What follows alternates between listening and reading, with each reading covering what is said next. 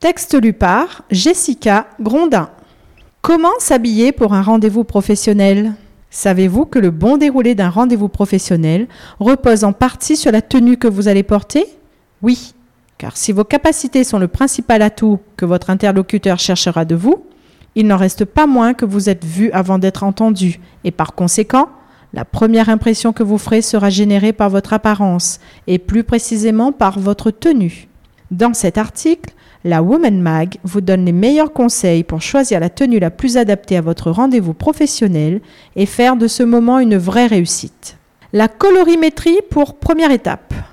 Le premier visuel que votre interlocuteur va retenir, c'est la couleur. Et les coachs en images sont formels à ce sujet. La couleur a un impact direct sur le mental et sur le corps.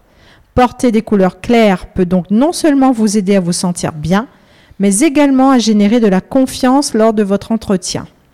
Le noir, au contraire, va avoir un impact négatif sur votre mental, mais aussi sur la première impression que vous ferez à votre interlocuteur. En revanche, vous pouvez tout à fait porter du noir en bas par exemple, à condition d'équilibrer avec des couleurs plus claires en haut. Pour le bas, préférez un pantalon droit ou une jupe crayon qui vous donneront une allure très professionnelle.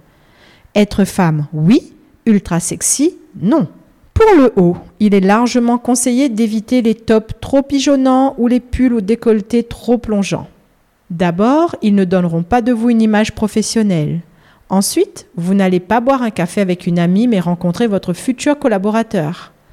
Pour influencer positivement vos relations professionnelles, vous avez donc tout intérêt à opter pour une tenue qui vous met en valeur sans trahir votre sérieux ou votre crédibilité. Pour le haut, le traditionnel chemisier fluide ou la blouse de couleur claire sont vivement conseillés. Choisis astucieusement pour s'adapter avec le bas, vous aurez tout de suite plus l'attitude d'une working girl qu'avec un pull en mohair au décolleté outrancier.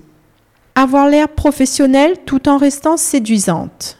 Le confort dans votre tenue impactera votre confiance en vous. Autant être à l'aise avec les vêtements que vous aurez choisis. Pour terminer votre tenue, misez sur une veste légère, une étole, des basiques qui ne se démodent jamais et qui confèrent à la tenue un petit quelque chose d'à la fois décontracté et chic. Et même s'il est indispensable de ne pas tomber dans un cliché sexy, rien ne vous interdit de rester séduisante pour votre rendez-vous professionnel.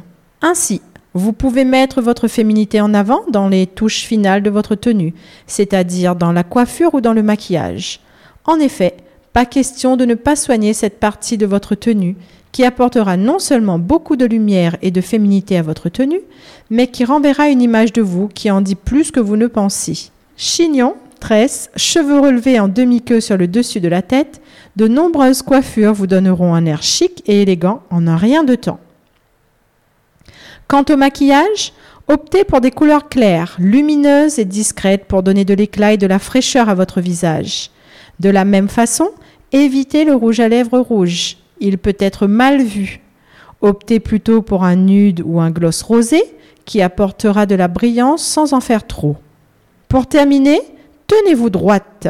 Votre posture fait partie du langage corporel et elle compte tout autant que ce que vous allez porter. Repliez sur vous-même, vous n'inspirez pas confiance et renvoyez l'image d'une personne qui manque d'assurance, tandis que droite et regardant devant vous, vous transmettez de la confiance en vous et véhiculez une image plus professionnelle.